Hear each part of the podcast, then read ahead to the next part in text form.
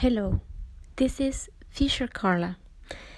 As I um, prepare to post this episode, I realize that this episode was more like a rant, improvise rant slash ramble.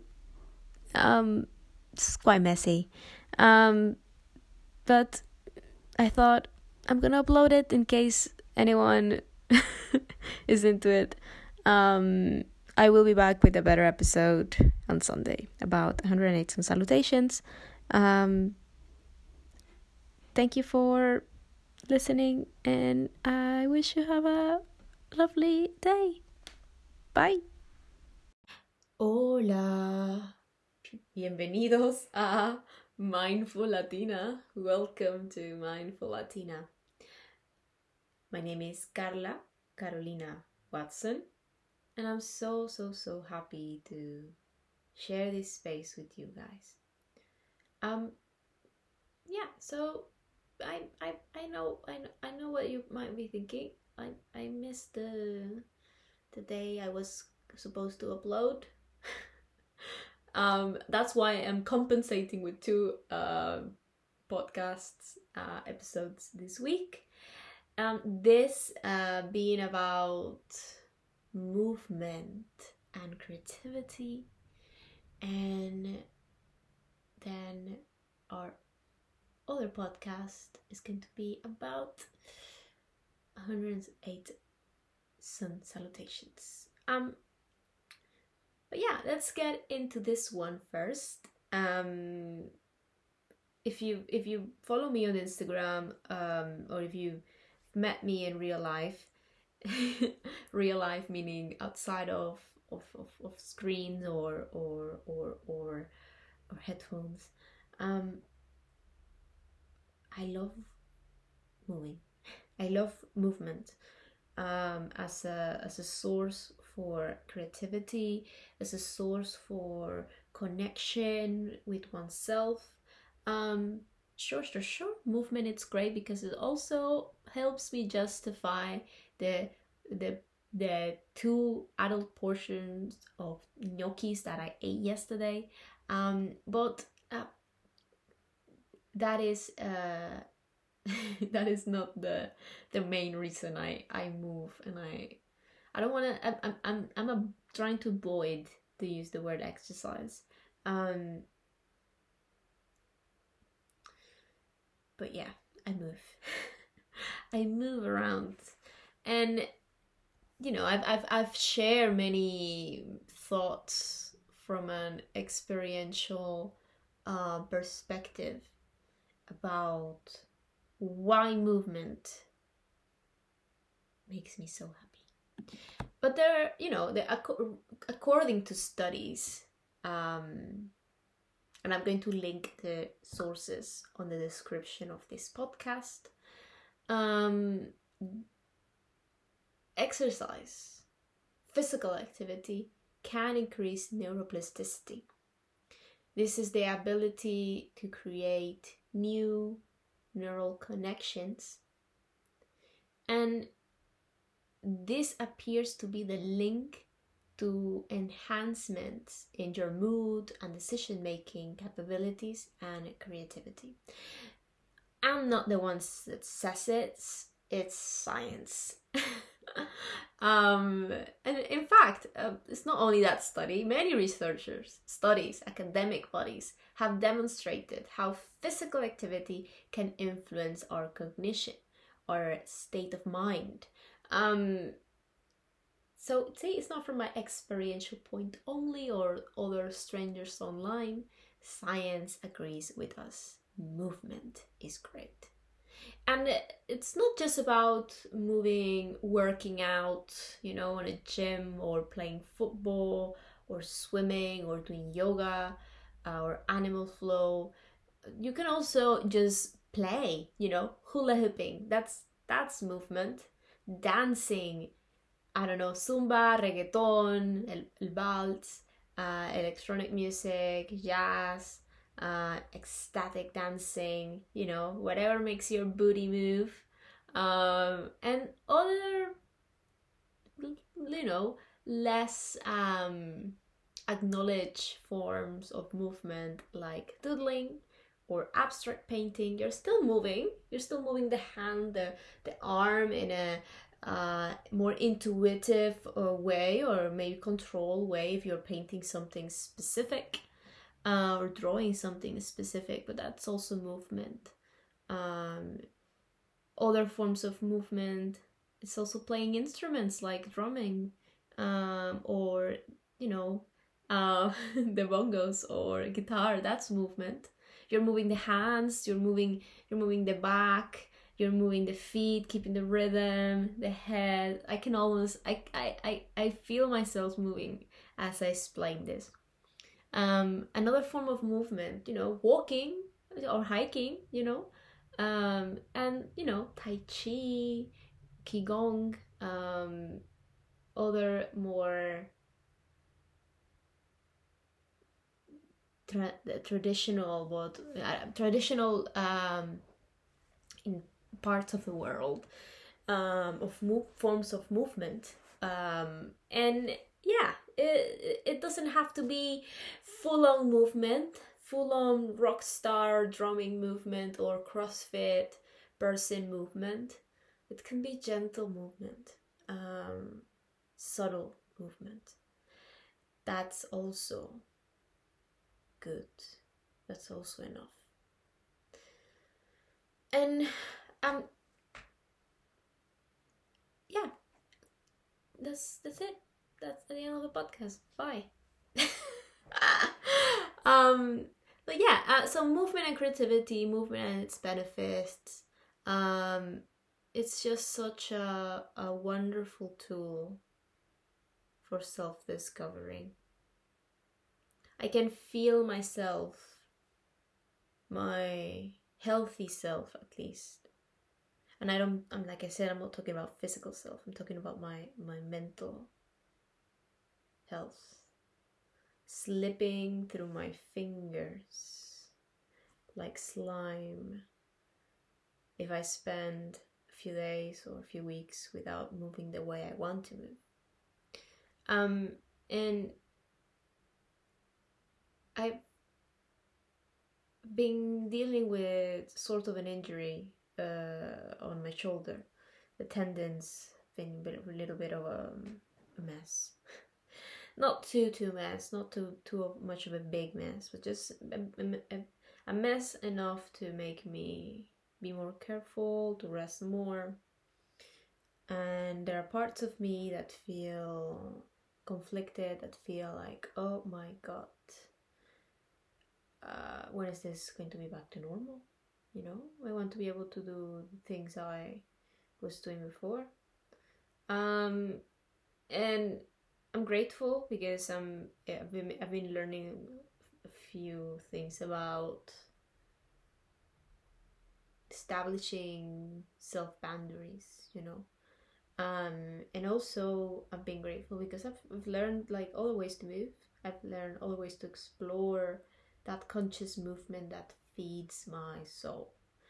Um, and I am more and more aware of this culture on social media yogis about focusing a lot on the on the movement side. Which i don't know if it has to be a different podcast not. Um and maybe this sounds contradictory because i'm talking about movement in this podcast so like why are you complaining about movement carla? Um maybe i'm just rambling. This is an unscripted um podcast by the way i should have said that from the beginning it's not an improvised one uh, because I've I've been like writing and erasing how to structure this, but I thought maybe why not? Maybe let's just embrace a conversation that flows, monologue that flows. Um, but yeah, um, I'm just gonna I'm gonna I'm gonna embrace it. I'm gonna embrace the the flow. Um, and yeah, so like uh, social media yogis, mo- a lot of them focus a lot of asana, myself included. Sometimes I feel like, oh my god, all I post is like uh, movement practice. From a perspective of movement practice, I have no conflict, but from a perspective of yoga, it's a little, it's a little conflicting. But I read I saw this uh, reel on Instagram the other day about you know like mm, feeling feeling feeling sore so I'm gonna skip my my my yoga class. And then um uh and then like uh it cuts to f- feeling feeling sore because I, I I skipped my my my yoga class. So it's funny right? It's funny. Haha I uh it's the never ending cycle. Um, which I understand. I've been there before, you know. Like I just said, I I I I I spent a few days without moving, and I can already feel the consequences in my body, in my brain. Um, but then I, I kept thinking about it, and maybe overthinking it, and and um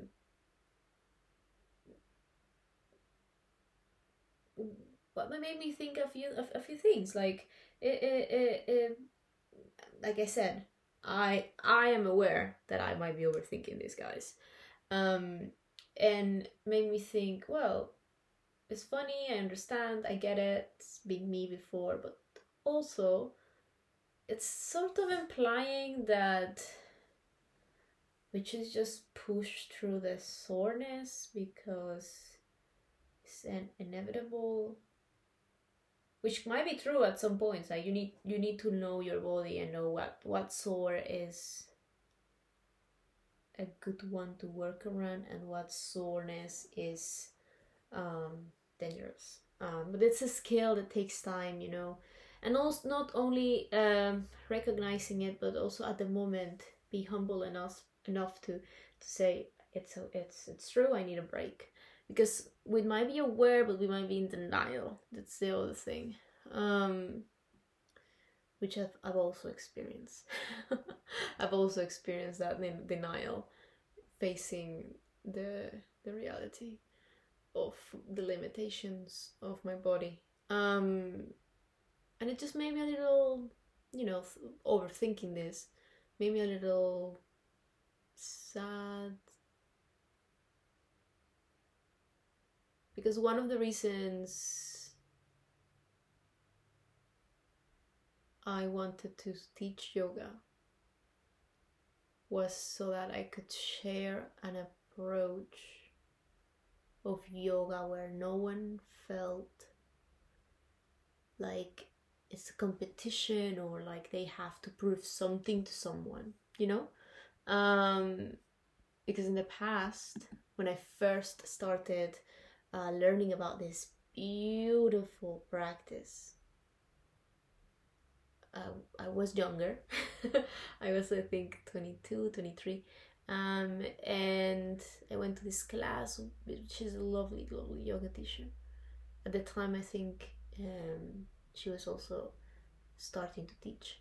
Um, and, you know, she came from a, a Ashtanga school which is all about pushing, you know, pushing forward, don't, yeah, um, further from the, yeah, the limits. Um, and I was pushed too hard. Mm, I'm not saying physically push, guys. I think maybe maybe just encourage to push myself, and I pushed too too much, and I and I got injured.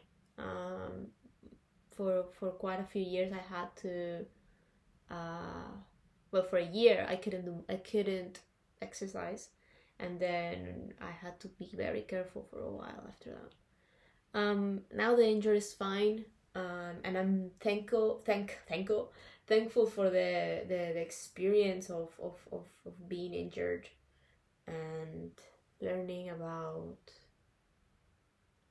variations in the practice. You know, there's always a way to modify a pose so that we feel good and safe in the practice.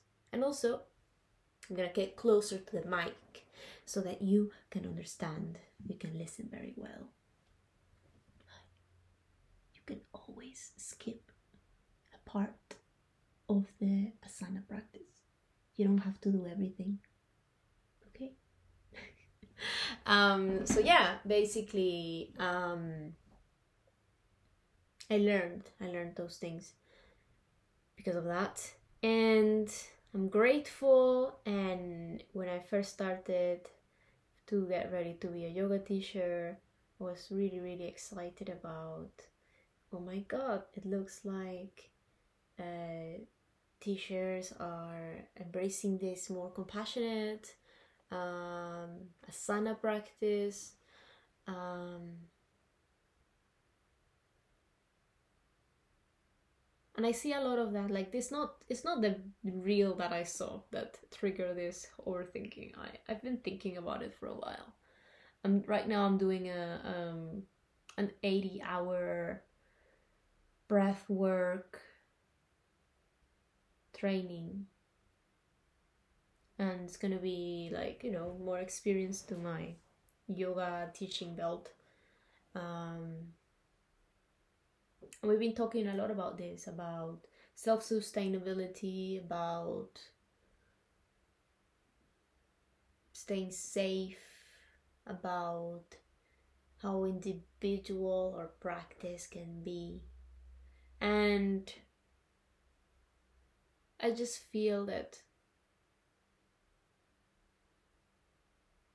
we shouldn't push our students to feel that they should ignore the signals of the body. Um so yeah, that's that's what I was thinking and yes it's all balance, you know. Movement, creativity, yoga. Not too much, not too little, just the right spot. Um, yeah, I'm going to post a, a reel just like the one I saw, and then a few thoughts about about this. That's probably going to be pretty similar to what I just said but I wanted to share it here first uh, before jumping into Instagram and and sharing it. I don't know why I feel so like um not scared but a little reluctant to post it. Because yoga is more than movement a movement practice it's more than movement itself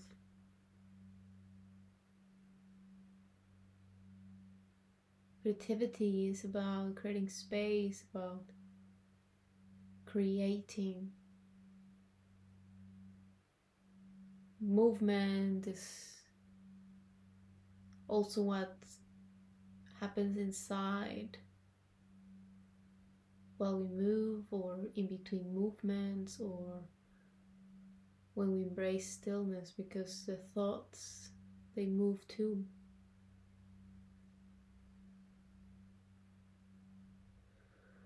maybe i'm being too hippie. Hippie dippy um but maybe i'm not telling i'm not i'm not saying this to you as a, as, as, as lecture you know? I'm, I'm just also verbalizing this to myself, you know, a reminder to myself that it's okay to not push, it's okay to uh, to acknowledge the soreness, it's okay to find other movement practices that can ignite that creative space that I feel that I need a lot sometimes. Um, but yeah that's that's that's my thoughts if you want to read a few other mumbles rumbles rumbles mumbles well, well you're welcome to my instagram i'll be posting this i think some point this week. Um, I I I I should have scripted this. I didn't script this um um this episode. I'm sorry guys. I'm not dropping the ball on the podcast. I promise. I I am going to uh I'm going to talk good stuff on the 108 Sun Salutation podcast. Um that is also coming this week. I'm gonna record that tomorrow and that one will be posted on Sunday. Pinky promise. Um, you can't see me, but I'm pinky promising the mic. Um, as always, if you are looking uh, for professional psychologic or psychiatric help, please look for a professional. Stay kind. Um, if I can help you with anything, um, life coaching, NLP, EFT, I'm here for you. Uh, follow me on social media if you want. Um, if you are into into social media. Um, if you're not, you're also welcome to send me an email. I'm fine with emails as well. I love I love just having a, a conversation with with people. Um, I am going to say goodbye for now, and I hope you have a good enough day. Big big hugs. Speak to you soon. Bye bye.